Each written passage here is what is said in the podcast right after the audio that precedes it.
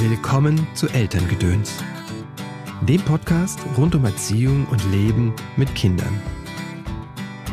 Ich glaube, dass wir alle immer wieder mal gewaltvoll sprechen, gewaltvoll mit anderen Menschen umgehen. Und da geht es dann auch darum, wichtig ist, wir merken es dann im Idealfall schon mal und durch dieses Bewusstmachen und Bewusstsein wird es mit der Zeit immer weniger. Das meine ich eben mit der Haltung. Eine Haltung ist ja nicht plötzlich da, sondern die entwickelt sich und die verändert sich ja auch ein Leben lang. In dieser Folge geht es um den Schlüssel zum Lernen, um gewaltfreies Leben in Kita, Familie und Schule und wie das gelingen kann und um das Geheimnis des Faultiers. Aber erstmal schön, dass du eingeschaltet hast zu dieser Episode von Elterngedöns. Mein Name ist Christopher End. Ich unterstütze Eltern darin, die Verbindung zu ihrem Kind zu stärken und die Verbindung zu sich selbst. Denn häufig ist das der Schlüssel zu Veränderung in Familie. Oder sagen wir besser, der Schlüssel, um bewusst etwas in Familie oder im Leben mit Kindern verändern zu können. Auf deinem Weg des Elternseins begleite ich dich in Einzelsitzungen, sei es hier in der Praxis in Köln oder online, in Seminaren und Online-Kursen. Und es gibt die Meisterklassen. Das sind kleine Live-Webinare, in denen ich zu einem speziellen Thema dir was erzähle. Also da bekommst du Input, Inspiration, Tools und die Möglichkeit, mit mir im Gruppencoaching zu arbeiten. Wenn dich das interessiert, alle Informationen auf der Webseite oder in den Show Notes. Mein heutiger Gast ist Dr. Anke Elisabeth Ballmann. Anke ist Erziehungswissenschaftlerin und zwar mit Doktortitel, Bestsellerautorin und Dozentin.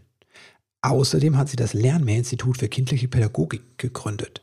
Bekannt geworden ist sie einem größeren Publikum mit ihrem Buch Seelenprügel, was Kindern in Kitas wirklich passiert und was wir dagegen tun können. Und dieses Jahr sind gleich zwei neue Bücher rausgekommen. Einmal Worte wie Pfeile, das ist ein Buch über emotionale Gewalt an Kindern, wie wir das verhindern können. Und das zweite Buch ist das Faultierprinzip. Ich liebe diesen Titel. Ach ja, und eine eigene Stiftung hat Anke auch noch gegründet die Stiftung Gewaltfreie Kindheit. Genug Themen für eine Podcast-Folge, oder? Aber hör selbst rein. Hallo Anke, herzlich willkommen im Podcast. Schön, dass du da bist. Hallo Chris, danke für die Einladung, freue mich sehr. Zwei Bücher hast du rausgebracht dieses Jahr schon. Ja, zwei in einem Jahr, knackig. Genau. Im, im, Im Frühjahr schon zwei, ne? Kommt ja dann noch Sommer, genau. Herbst und Winter, ne? Genau, eins im Februar, das ist das Faultierprinzip, mhm. und eines im April, das sind das ist Worte wie Pfeile, heißt das. Mhm. Das äh, Faultierprinzip hat mich tatsächlich sofort angestoßen. Ich finde das großartig. Und ich erinnere mich, da gab es eine Diskussion vor ein paar Jahren im Netz über faule Eltern. Das war der Hashtag, ne? und das ging ganz schön hoch her. Ne? Ich, mhm. ähm, ich bin ein großer Freund vom Faultierprinzip bevor ich sein Buch kannte. Ähm, ja, wie, wieso ist das so negativ besetzt? Wieso sticht uns das so an, das mit dem Faulsein, dem faulen Elternsein? Ich glaube, Faulsein ist einfach, das ist vielleicht sogar in Deutschland besonders, mhm. könnte besonders anstechen, weil Faulheit einfach negativ gesehen wird und nicht als Gelassenheit.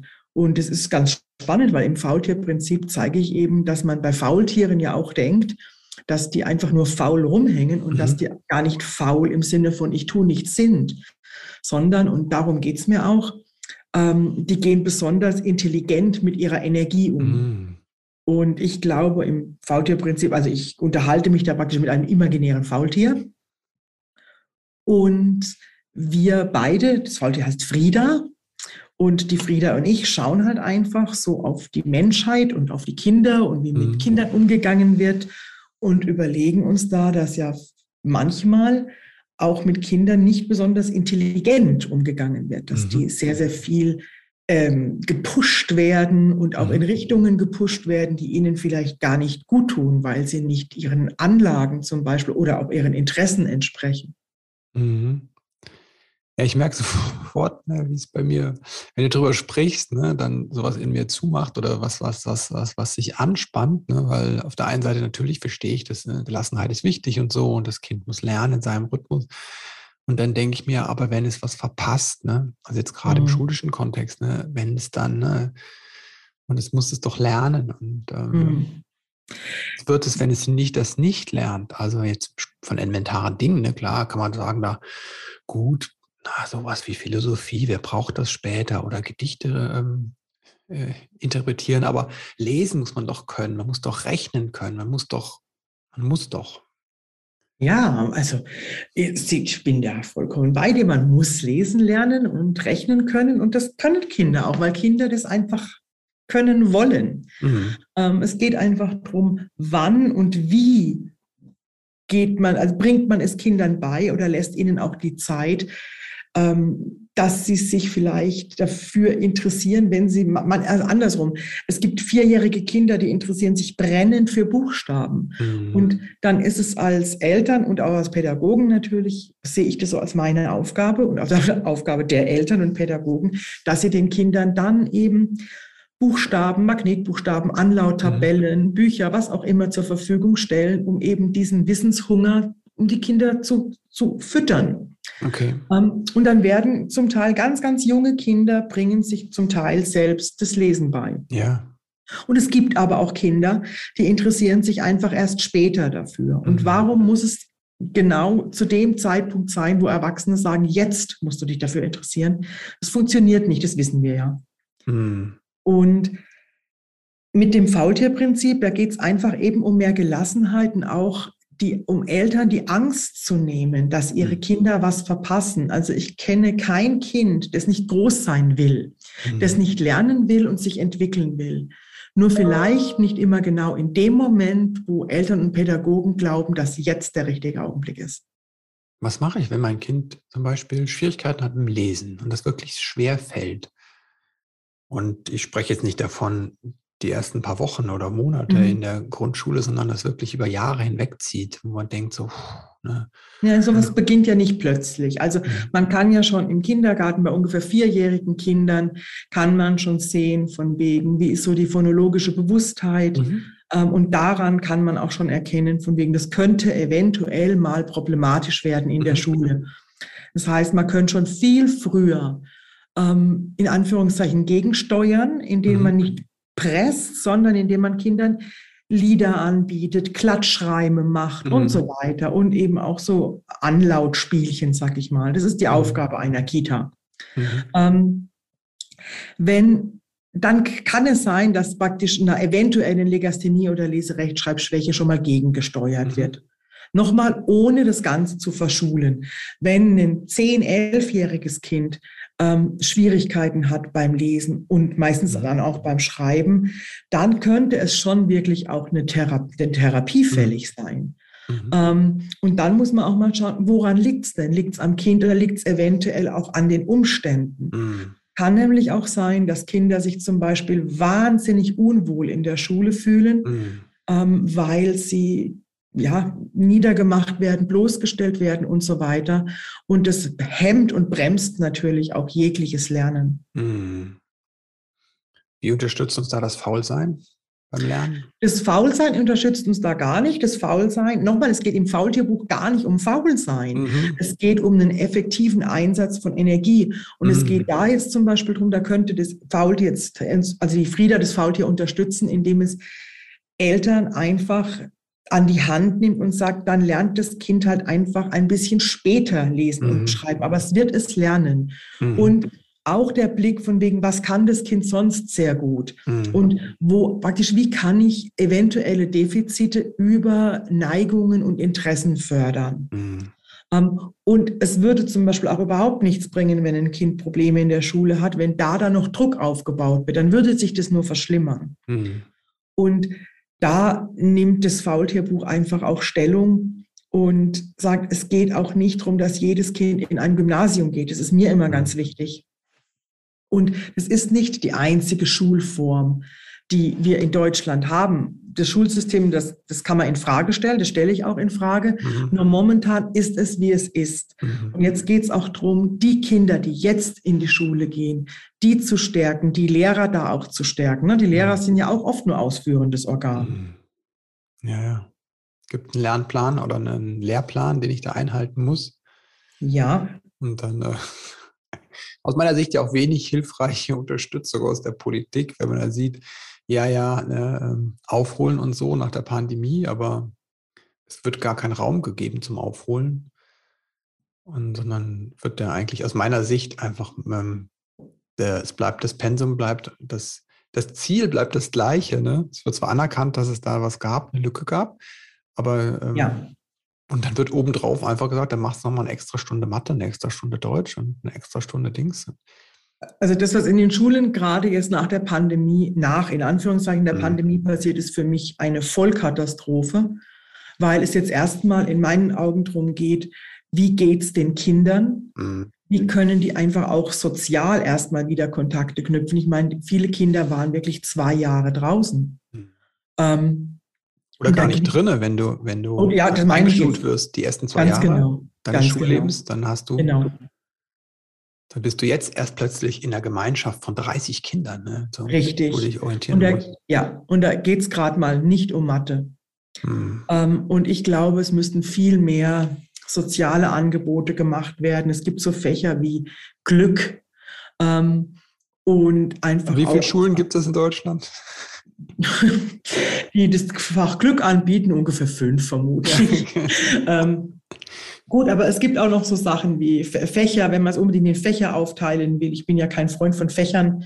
Ähm, Musik, Theater, Kunst. Also ich würde mit diesen Dingen jetzt erstmal anfangen und die Kinder erstmal wieder, wie du sagst, reinkommen lassen oder ankommen lassen in der Schule. Mhm.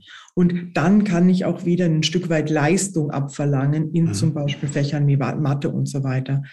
Und nochmal, ich bin überhaupt gar nicht ähm, dagegen, dass Kinder Leistung bringen. Ganz im Gegenteil. Ich glaube, dass Kinder wahnsinnig gerne leisten. Und ich bin sogar der Meinung, dass Kinder oft unterfordert sind, wahlweise fehlgefördert. Sie ah, okay. müssen Dinge machen, die sie nicht im Ansatz interessieren. Und überleg doch mal du, wie gehst du denn mit Dingen um, die dir wirklich, die dich so überhaupt nicht anmachen? Wird problematisch, da richtig gut zu sein oder, mhm. oder Freude daran zu haben. Und wenn jemand, und das ist mir im Faultier so wahnsinnig wichtig, ich bin felsenfest davon überzeugt, dass Lernen richtig Spaß machen kann. Mhm. Und es geht in, bei Kindern in meinen Augen darum, dass wir Erwachsene es schaffen, Kindern zu ermöglichen, dass sie die Freude entwickeln können, mhm. Dinge zu lernen. Und dass sie merken, es macht eben auch, zu, auch wenn die Tätigkeit an sich vielleicht anstrengend ist, es macht mhm. trotzdem Spaß. Mhm. Weil ich habe irgendwann ein Ergebnis und dann ist das mhm. Ergebnis total wichtig. Mhm. Und das wird bei uns nicht gemacht. Ich glaube, vielen Kindern wird das Lernen regelrecht verkretzt, weil sie lernen das Lernen nicht nur anstrengend, Anstrengung ist nicht das Thema, sondern dass es sie, sie machen sich ja praktisch selber immer wieder nieder, wenn ihnen Dinge nicht gelingen. Ja. Und wenn dann noch jemand sagt, ja, schau wieder nichts geworden, mhm. also ein Kind auch noch demütigt, darum geht es zum Beispiel in dem Buch Worte wie Pfeile, ja. ähm, um, die, um diese Gewalt, die dadurch ausgeübt mhm. wird. Und dann machen Kinder zu. Und dann mhm. haben die nicht mehr, wie du hast gerade von einem Kind gesprochen, das vielleicht nicht so gut liest, dann wird das Kind aufhören, an sich zu glauben. Und das ist mhm. das Allerschlimmste, was Krass, passieren ja. kann. Na, dann ist ein zehnjähriges Kind, das nicht gut lesen kann und an sich glaubt und vielleicht Eltern hat, die es unterstützt von wegen, das kannst du jetzt noch nicht so gut, aber wir mhm. können das lernen. Ich helfe dir, ich mhm. begleite mhm. dich, wir kriegen das hin. Mhm. Ähm, dann, dieses Kind wird es lernen. Es dauert mhm. vielleicht einfach ein bisschen länger. Es ist doch wurscht, wie lange es dauert. Wir werden ja so alt wie jetzt wurden, wurden wir noch nie. Ähm, problematisch ist es dann, wenn Kinder von Eltern oder natürlich auch von Pädagogen beschämt werden, niedergemacht werden, wenn Druck ausgeübt wird. Mhm. Die Kinder, wenn die die Lust am Lernen verlieren, es ist mhm. ganz, ganz schwer, wenn sie vielleicht irgendwann dann erwachsen sind, ihnen die Lust wieder ein Stück weit zu geben. Das mache ich im mhm. Lernen zum Beispiel. Eine meiner wichtigsten Aufgaben ist nicht unbedingt die inhaltliche Vermittlung. Weißt du, die Inhalte kann ich mir auch über Bücher reinziehen. Es gibt mittlerweile Videos, es gibt Online-Kurse zum Abwinken. Dazu muss man nicht nach München ins Lernmeer laufen. Mhm. Ähm, eine meiner wichtigsten Aufgaben ist, die Menschen auf einem Lernweg so zu begleiten, und ich arbeite fast nur mit Erwachsenen, mhm. damit sie wieder merken, wie viel Freude Lernen machen kann und dass ja. sie wieder an sich glauben. Mhm. Ja, ich erzähle immer, ich hatte ähm, Rechtschreibung war bei mir ein, großes Ding. Ne? Also da war auch mal eine Legasthenie diagnostiziert, da stand es im Raum. Ne? Ich habe dann noch Und entsprechend waren auch in der, im Gymnasium meine, meine Deutschsachen nie so der Hit. Und interessanterweise, ich bin ja Journalist geworden und habe mit Mitte 20 tatsächlich gelernt ähm, Rechtschreibung. Also einfach, ja. ich, ich kann es dir auch gar nicht mehr sagen. Ich weiß nur, irgendwann habe ich das gekonnt. Ich habe dann geschrieben und natürlich haben die mir Sachen verbessert, aber ich habe so schnell gelernt anscheinend, ja. keine Fehler mehr zu machen, sondern ähm, das richtig zu machen. Aber schau, du bist dann, ja, entschuldige bitte. Die Motivation da war, ne? Ich wollte es unbedingt. Genau das ist es. Und das, darum geht es im Faultierbuch. Mhm. Dass es ist nicht zu spät irgendwann. Und ich kann in jedem Alter im Prinzip, das wissen wir ja, aktuelle Hirnforschung sagt ja nichts anderes, mhm. dass ich in jedem Alter wirklich alles lernen kann mit einem unterschiedlichen Tempo. Und es hat einfach jeder sein Tempo. Mhm. Ich habe auch, ich war in Mathe, ich war die Mathe-Niete. Also, es, also wirklich, es ist fast nicht mehr schlimmer gegangen. Ich habe mich über jede fünf gefreut, dass es keine okay. sechs war. Ja, und dann habe ich Psychologie studiert und werde mit einem Psychologiestudium macht man die ersten zwei Jahre Mathe. Da geht es um Statistik. Statistik, um, ja. Ja, und um wenig anderes. Und ich weiß noch, als ich damals meinem Mathelehrer gesagt habe, dass ich jetzt eine ebene Diplomarbeit schreibe und mit einem ganz großen Statistik, äh, Statistikbereich, das, er ist damals noch, da war ich über 20, hat er noch so, du, ausgerechnet du, du hast davon keine Ahnung, wo ich mir den Gott sei Dank, war ich mhm. dann schon auf einem Level, wo ich mir gedacht habe, so, mhm, ich kann Statistik mittlerweile, aber du bist immer noch ein schlechter Lehrer. Kann Statistik trotz deines, Mathe, deines Matheunterrichtes. Ja, ganz trotzdem. genau. Aber wie du sagst, es muss die Motivation da sein und das mhm. Interesse. Und dann hat es mich halt interessiert und es ging ganz mhm. einfach. Ich habe an der Uni ein Statistiktutorium gemacht mit einem Fünfer in Mathe. Wow. Also geht alles. Wie kommen wir dahin, wenn wir Zweifel haben? Wenn wir so diese Zweifel haben an, an dem Kind, ne, kann es das schaffen und auch den Zweifel an uns. Ne? Mhm. Das sitzt ja in uns. Wie, wie, wie können wir als Eltern dahin kommen, ähm, in dieses Ich kann es schaffen, alles ist möglich?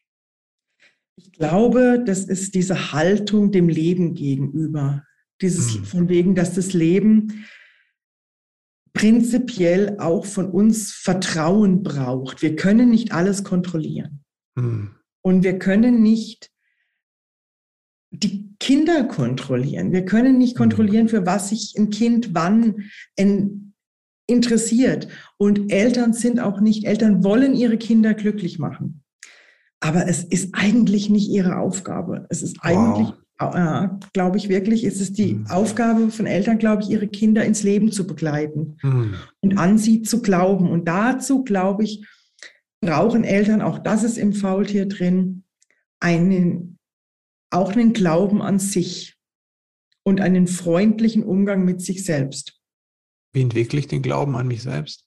Ich glaube, es geht über Reflexion, weil die wenigsten Menschen, denke ich mal, ähm, in einem, jetzt sind wir wieder beim großen Thema Bedürfnisorientierung. Ich gehe mal schwer mhm. davon aus, da gibt es ganz viele Podcasts bei dir. Mhm. Ähm, auf das Thema gehe ich jetzt gar nicht großartig ein. Ähm, ich glaube, wenn man selbst nicht in jungen Jahren gelernt hat, kein Urvertrauen entwickeln konnte, mhm. weil zum Beispiel einfach Menschen nicht nur freundlich waren mhm. zu einem als Kind, dann ist das Urvertrauen einfach nicht da, dass die Welt ein guter Ort ist. Mhm. Und wenn ich das Urvertrauen in die Welt nicht habe, dann habe ich sehr wahrscheinlich auch in mich nicht. Mhm. Und da kommen wir, glaube ich, im Erwachsenenalter, ich glaube, es gibt zwei Dinge, die helfen. Für die Spirit, ah, dann gibt es drei. Also wenn jemand spirituell ist, hat er noch die, die Möglichkeit zu beten und zu bitten. Mhm. Ähm, wenn es jemand nicht ist, ähm, dann glaube ich, ist ein ganz guter Weg erstmal Information mhm. und dann Reflexion. Also und ich glaube, Fragen, die bei der Reflexion helfen, dass ich ein Selbstbewusstsein aufbauen kann ähm, und diese Lieben an mich, Vertrauen in mich. Ja, ich glaube, es werden schon Fragen helfen, weil es kann schon sein, dass Fragen manchmal, es gibt so ein Buch, das heißt, Fragen können wie Küsse schmecken. Mhm. Fragen können aber auch sehr unangenehm sein. Mhm. Und ich glaube, wenn man sich aber dran traut und schaut sich mal seine eigene Kindheit an und schaut sich eben an, von wegen, was ist gut gelaufen, was ist nicht so gut gelaufen, mhm. was hat es mit mir gemacht und was hätte ich mir denn vielleicht gewünscht? Das ist vielleicht mhm. auch eine ganz wichtige Frage. Und dann kann man sich ja überlegen, vielleicht schafft man es ja teilweise, mit seinem Kind so umzugehen, wie man sich selbst gewünscht hätte, dass mit einem umgegangen wäre. Oh, jetzt ist es schwierig. Ähm, und ich glaube, dass über eine, wie gesagt, über Information und auch Reflexion, dass wir darüber auch Haltungen und durch die Haltungen dann auch Verhalten ändern. Mhm. Ich bin felsenfest davon überzeugt, dass es nicht von außen kommen kann. Mhm.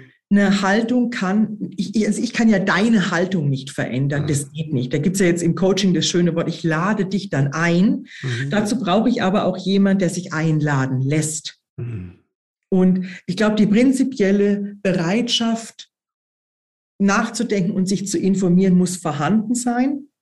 Und ich glaube, es ist die, diese Eltern gibt es auch immer mehr und diese Lehrer und, und ErzieherInnen gibt es auch immer mehr, ja. ähm, die sich auf einen neuen Weg machen. Mhm. Und dadurch, glaube ich, haben auch Menschen, die sich auf diesen neueren Weg machen, mehr Vertrauen in ihre Kinder mhm. und schützen auch Kinder mehr. Mhm.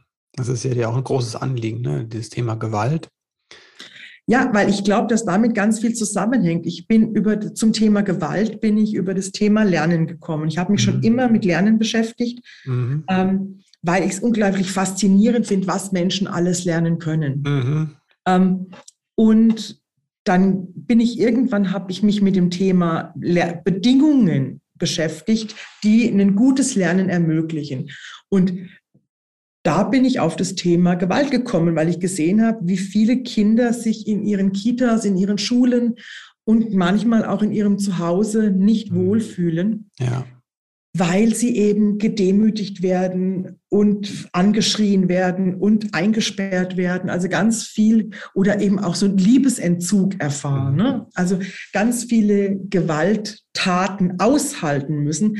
Und ich sage da auch immer, man könnte jetzt auch ganz schick sagen, Fehlverhalten. Mhm. Ähm, aber ich möchte das Thema Gewalt nicht weichkochen, indem ich mhm. besonders freundliche Worte dafür verwende, weil ich glaube, die Auswirkungen von Gewalt in der frühen Kindheit, die halten, und das ist auch mehrfach untersucht mittlerweile, die halten ein Leben lang einen Menschen weit unter seinen Fähigkeiten. Ähm, und das macht einfach Gewalterfahrung in der Kindheit macht oft unglücklich, ein Leben lang. Die ganzen Glaubenssätze, die Menschen so haben oder die ganzen Ängste wie Prüfungsangst zum Beispiel. Das ist ja, so ist ja niemand geboren. Mhm. Das ist ja alles praktisch anerzogen. Ja. Und äh, die ursprüngliche Frage war jetzt von wegen Lernen und Gewalt. Ja, genau. Und da bin ich zum Thema Gewalt gekommen. Jetzt ist es mir ein ganz, ganz großes Anliegen, weil Gewalt so unglaublich weit verbreitet ist. Und mhm. körperliche Gewalt, das ist gar nicht mehr so, immer noch, aber nicht mehr so das Thema. Ja. Ähm, es werden aber immer noch wahnsinnig viele Kinder auch geschlagen und geprügelt. Ja, also wir sind ja. noch lange nicht über das Thema körperliche Gewalt hinweg. Ja. Aber wir haben in allen Familien oder in fast allen Schulen und, und, und Kitas haben wir psychische Gewalt, also emotionale ja. Gewalt. Und ein Beispiel für, für Gewalt, die vielleicht nicht so die noch nicht so bewusst ist. Ne? Also dieses körperliche, ich weiß vor 20 Jahren, ne, als das Gesetz eingeführt wurde, da war mhm. es noch wirklich, ich habe auch im studierten Freundeskreis Menschen gehabt, die gesagt haben, Klaps hat nicht geschadet, ne? So. Ja. Und die gibt es Menschen, noch. die eine medizinische ne, Studium ja. hinter sich hatten, ne, wo ich dachte so, wow. Ja. Aber da sind wir ja schon weiter, ne? So ein gesellschaftlicher Konsens ist, glaube ich, okay, es ist nicht nur gesetzlich verboten, es ist tatsächlich auch nicht Mhm. zielführend. Aber welche Dinge, welche Gewalt ist noch nicht so bewusst mhm. im Breiten? Also gesellschaftlicher Konsens, glaube ich, ist ungefähr bei, also da gibt es eine Untersuchung von Professor Fegert, ähm, ungefähr 48 Prozent aller Männer im mittleren Alter sind immer noch der Meinung, dass der Klaps nicht schadet und dass okay. Körperstrafen dazugehören. Also okay. das ist schon auch noch ein Thema und mhm. auch immer noch so dieses, auch bei Frauen, auch Jüngere von weiß ich von Seminaren, wo ich immer so Umfragen mache, also auch so schnell mal eine Ohrfeige oder auf die Finger, wow. das ist in ganz, also das ist leider noch wesentlich verbreiteter als wir, sage ich jetzt mal, die wir uns in dieser mhm. BO-Blase befinden, ja. ähm, das wahrhaben wollen auch. Was, was, müsste sich denn, was müsste sich denn ändern, um das zu ändern? Also ich meine, ich weiß, glaube ich, in Schweden war das so in den 70ern, als die das Gesetz eingeführt haben, die haben das auf jede scheiß Milch genau. draufgedrückt. Das ist es. So. Das ist mein also Traum. Wirklich so Baum in die Masse rein, Ja. Leute, das ist nicht gut. Das ist Genau, das ist- schädlich. Ich habe 2020 eine Stiftung gegründet, die heißt Stiftung Gewaltfreie Kindheit. Ja. Und das ist mein Traum, dass wir das irgendwann ermöglichen können, mit der Stiftung das in die Masse zu bringen. Ganz Okay. niedrigschwellig, einfach mit Bildchen von mir aus. Ich Mhm. habe gerade eine neue Grafikerin, ähm, die schafft es. Ähm, und dann werden wir drucken und verbreiten und wenn Mhm. ich irgendwie aus dem Flugzeug werfen lasse. Also Mhm. man braucht irgendwie die Möglichkeit, das in die Masse zu bringen. Wir Ja. können das nicht alles in schicke Bücher schreiben, weil es gibt einfach Menschen, die lesen nicht. Ja. Ähm, und an die kommen die Informationen nicht. Das heißt, die Strategie wäre, egal um welche Gewaltform es geht, es muss informiert werden. Und zwar so, dass es möglichst schon klar und deutlich ist und nicht weichgewaschen. Das finde ich ganz, ganz wichtig. Ja. Sondern dass in aller Deutlichkeit kommuniziert wird, dass zum Beispiel psychische Gewalt, dazu zählen eben so Dinge wie Kinder anschreien, Hausarrest, Entzug von Privilegien, also Ja. Fernsehverbot, Handyverbot ähm, oder auch Liebesentzug oder in, in Kitas zum Beispiel, da denken ganz wenig dran. Das, das hatte ich gestern erst in einem Seminar. Dieses Spiel, mein rechter, rechter Platz ist leer. Was das für die Kinder bedeutet, die nie gerufen werden, die Hm. dann ganz am Ende, das, das Spiel kennt wahrscheinlich jeder, der dir Mhm. zuhört. Ähm, und es gibt Kinder, die werden, das sind die super beliebten, die werden dann immer sofort gerufen. Und es ist, Mhm. stell dir einfach vor, es sitzen 20 Kinder im Kreis und du bist immer das Kind, das eben ganz am Ende erst gerufen wird und meistens erst nach Aufforderung von wegen, Lina, willst du nicht auch den Philipp mal rufen? Mhm. ähm, boah, doppelt de de gedemütigt. Ja. Und in den Schulen gibt es oft im Sportunterricht dieses Tip-Top, wo man so, so Mannschaften auswählt. Mhm. Das ist auch für, das ist psychische Gewalt für die, die immer auf der Bank sitzen bleiben. Und es macht auch was mit denen, die immer gleich gerufen werden. Ich glaube ja, wenn du das so gerade drüber erzählst, ne, ich kriege immer so Einblicke in, in Lehrer. Ähm, ich manchmal denke jetzt so, wenn du es gerade sagst, die Lehrer, die sowas einsetzen, wahrscheinlich sind die auch ähm, nicht die erste Wahl gewesen. Spannende Frage, weiß ich nicht. Ich weiß nur, dass es gedankenlos gemacht wird. Ich hatte gestern einen Kurs mit, es waren 25 pädagogische Fachkräfte. Und als ich das gesagt habe mit dem Tip-Top und so weiter und mit dem rechter, rechter Platz ist ja, da gibt es ja noch Ja. ganz viele andere Mhm, Spiele. klar. Da gibt es auch so Tanzbärenspiele und so weiter. Also mit dem rechten, rechten Platz hätte ich jetzt auch gar nicht so als äh, verletzend so, so im Vordergrund gefunden. Das mit dem Auswahlen im, im, im, im Sport habe ich sehr Mhm. so deutlich in Erinnerung auch noch. Mhm. Aber wenn du jetzt drüber sprichst, merke ich auch, ja, da ist auch dieses, werde ich denn jetzt gerufen, werde ich nicht auch in Ja. diesem Kreisspiel, ne? Ja. Eine, Und es gibt ja so unendlich viele Kreisspiele. Man muss ja nicht unbedingt dieses spielen. Mhm. Und wenn Kinder das unbedingt spielen wollen, dann kann ich Mhm. ja auch als Pädagoge sagen, wir spielen das, wenn ihr das spielen wollt. Ich möchte euch aber auch sagen, wie es mir dabei geht. Mich Ah, macht es okay. traurig, wenn ein letztes Kind da noch traurig da sitzt und zehn Minuten lang bibbert, ob es gerufen wird. Mhm. Ich finde es problematisch, das Spiel. Okay, was war die Ähm, Alternative? Welches Spiel hat Die Alternative wäre, was weiß ich, Schmetterling, komm, tanz mit mir, Mhm. wo im Prinzip ganz viele Kinder gleichzeitig andere Kinder suchen. Ah, okay. Ja, ja, Dann ist niemand alleine eine halbe Ja. Stunde, eine Viertelstunde. Das ist lang dauert das ja, ja, alles. ja, ja.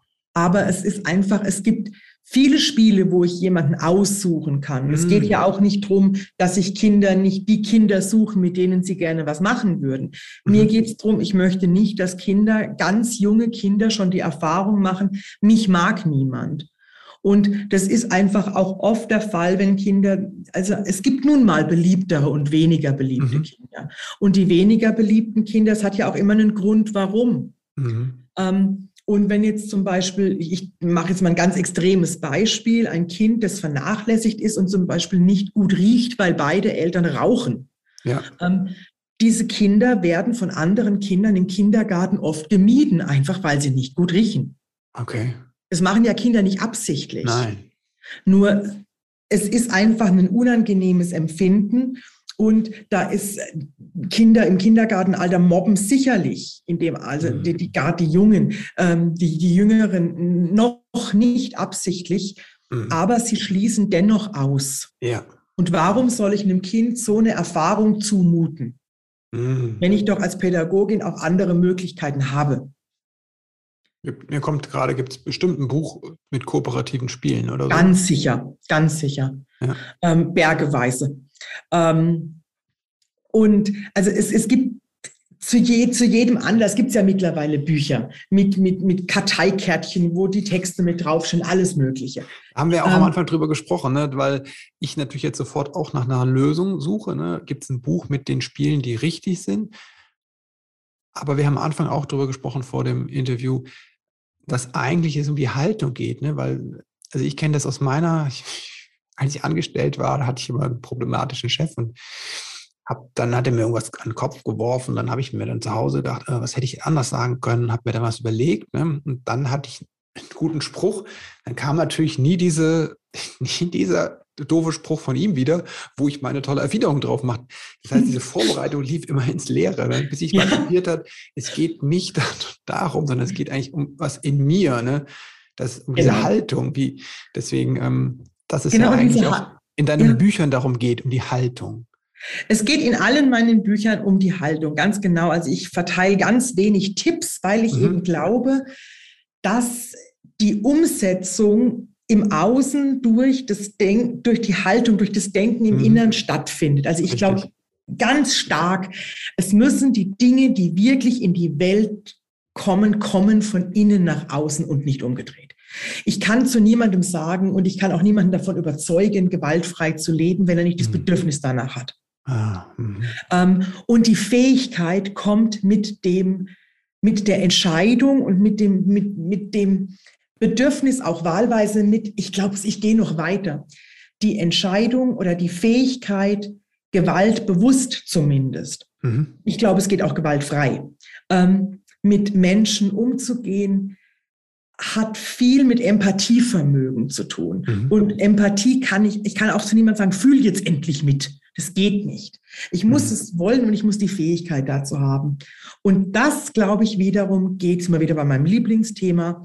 Das kann ich lernen. Mhm. Und das kann ich lernen, indem ich mich informiere. Das kann ich lernen, indem ich beobachte, indem mhm. ich sehe, ach, das geht also. Ich habe zwei Hunde. Mhm. Und ich darf die jetzt ganz, normalerweise mache ich es nicht so gerne, aber manchmal vergleiche ich es wirklich mit Kindern. Mhm. Und ich vergleiche aber die Hunde jetzt nicht prinzipiell mit Kindern, sondern wie ich aufgewachsen bin mit Hunden. Mhm. Ähm, ich bin in einer Familie aufgewachsen, da gab es viele Jäger und diese mhm. Jäger hatten Jagdhunde. Mhm. Und da war erstens mal vollkommen klar, also ein Hund geht auf gar keinen Fall aufs Sofa, ein Hund darf nicht ins Bett und ein Hund muss gehorchen. Mhm. Also Mittlerweile, dann hab, hab ich, ich hatte immer Hunde, also ähm, eigentlich immer. Ähm, und dann hatte ich irgendwann einen eigenen Hund und dann weiß ich noch, als mein Vater gesagt hat, du willst einen Hund erziehen, das wird, das wird ja nie irgendwas. Und dann habe ich am Anfang wirklich noch, oder mit meinem Mann gemeinsam, wir haben versucht, ähm, so ein bisschen dem Hund so ein bisschen was beizubringen. Und es war, also ich konnte es einfach nicht. Ich habe so viel Mitleid mit ihm gehabt. Ich wollte, ich, ich wollte ihn, diesen Hund aus dem Tierschutz, ich habe gesagt, ich hole mir doch nicht einen Hund aus dem Tierschutz und schlag ihn dann, ja. wenn er irgendwas nicht macht oder schrei mhm. ihn an. Mhm. Und es ging aber rein über Information. Ich habe dann mit Menschen gesprochen, deren Hunde auch gekommen sind, wenn man sie gerufen hat und die, die nie geprügelt haben oder nie am Halsband gezogen haben. Meine Hunde haben zum Beispiel gar kein Halsband, weil ich nicht bereit sind, sie, bin, sie zu würgen. Mhm. Die haben Geschirre an. Und das ist nichts anderes wie auch mit Kindern.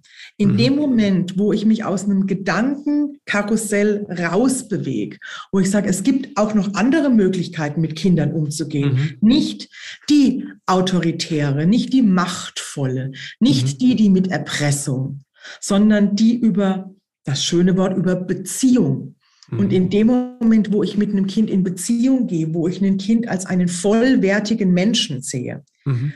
Dann gehe ich mit einem Kind, dann werde ich ein Kind nicht mehr schlagen. Mhm. Und ich werde ein Kind nicht erpressen. Mhm.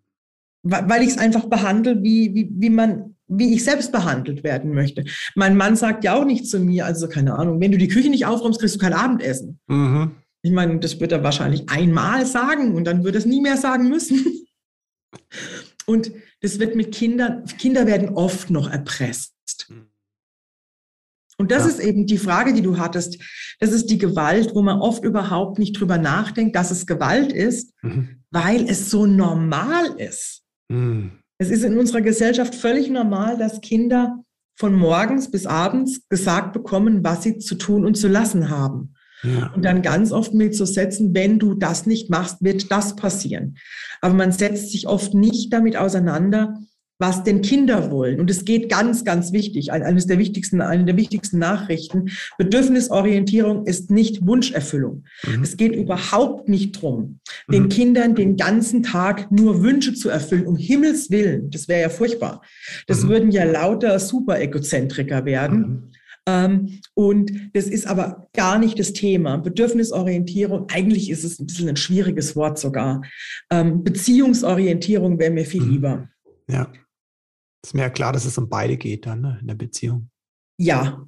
Mhm. Und also praktisch ein Bedürfnis anzuerkennen, ist mhm. ja nochmal was dann, das ist, glaube ich, sehr, sehr wichtig. Und ja. dann schaue ich, was kann man davon erfüllen und was auch nicht. Ja. Und natürlich sind Kinder auch ganz oft frustriert, wenn man Bedürfnisse nicht erfüllen mhm. kann.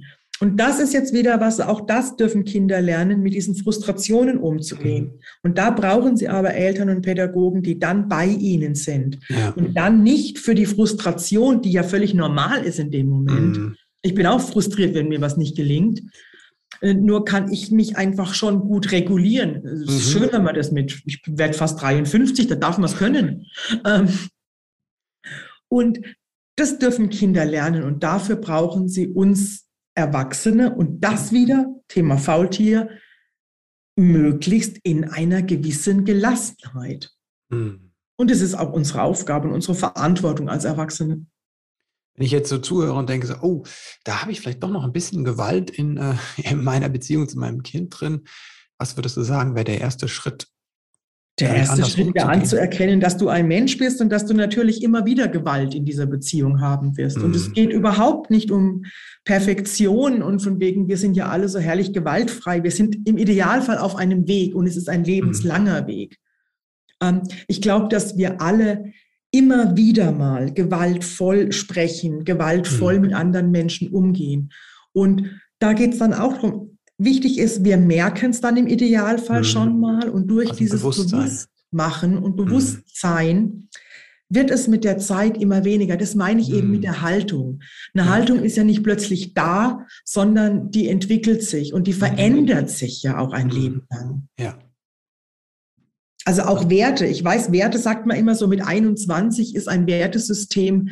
Ähm, Abgeschlossen ist, glaube ich, überhaupt nicht. Mit 21 ist praktisch der Bereich im Gehirn, mhm. der für die Werte verantwortlich mhm. ausgebildet. Mhm. Aber Werte verändern sich, weil sich die Welt ja auch verändert. Ja, ja. Also die letzten zwei Jahre haben sich unsere Werte, glaube ich, massiv verändert. Mhm. Und ja, ich glaube, da ist wirklich auch der Weg, das ist so abgedroschen, aber da ist auch der Weg ein Stück weit das Ziel. Ja, ja, auf jeden Fall. Also, wenn ich meine eigenen Werte ansehe, dann haben die sich auch verändert. Ne? Das ist, ja. glaube ich, ähm, ja. Anke, vielen, vielen Dank.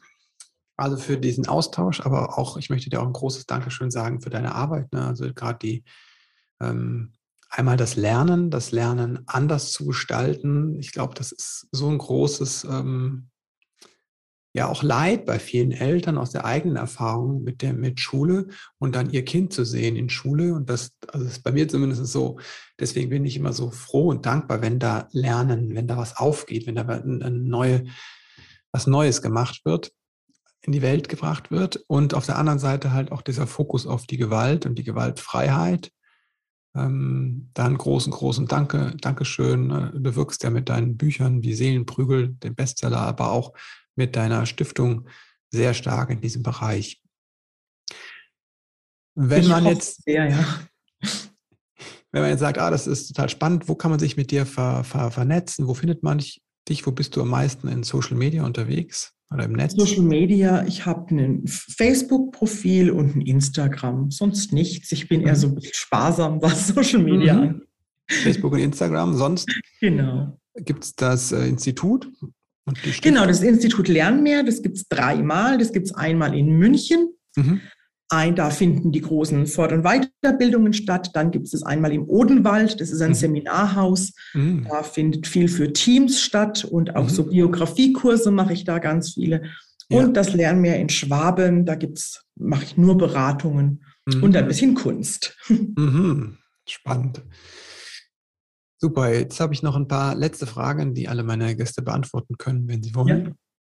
Wenn du an deine eigene Kindheit denkst, was hat vielleicht gefehlt, was du dir danach selbst beibringen konntest? Spannende Frage.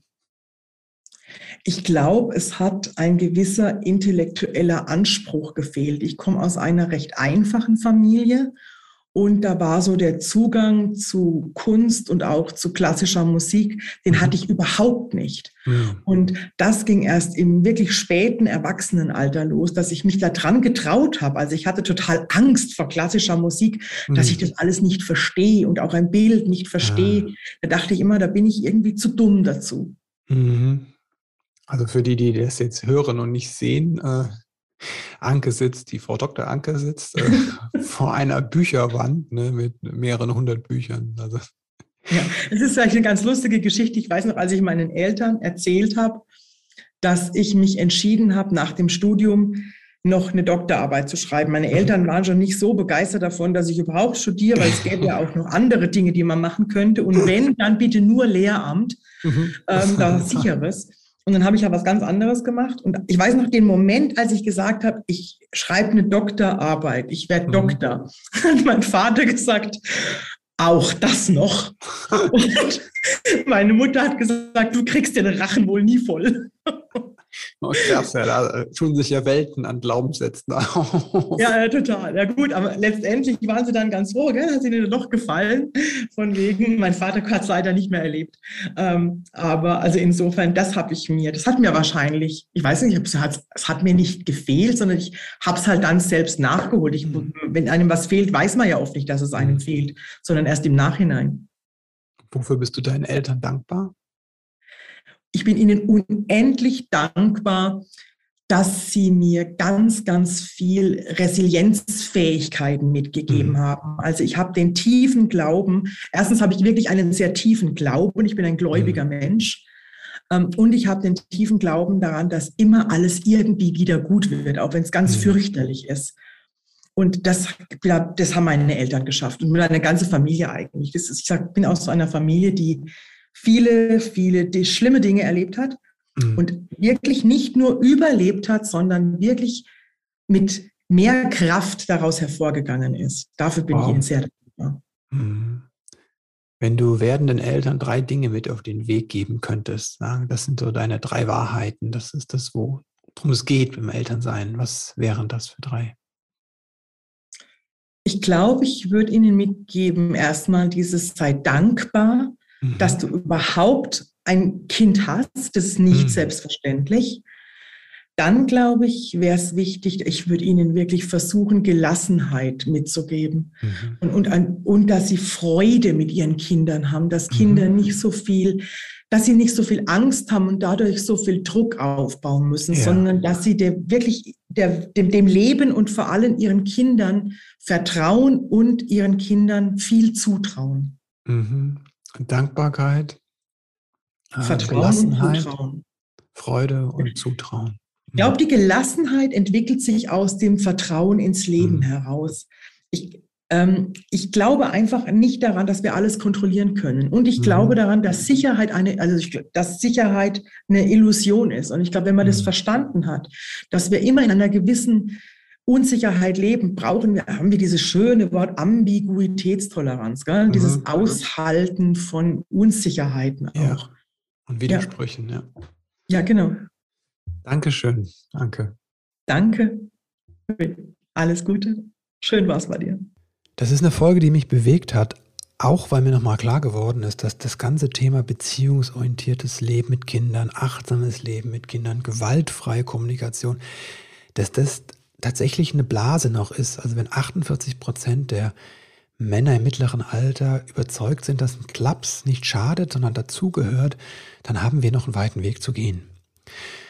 Dann geht es auch darum, Menschen zu erreichen, die vielleicht kein Buch in die Hand nehmen.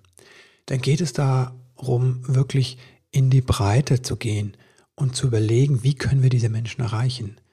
Wenn dich das auch umtreibt, Anke hat eine Stiftung, wie gesagt, gegründet, die Stiftung für gewaltfreie Kindheit.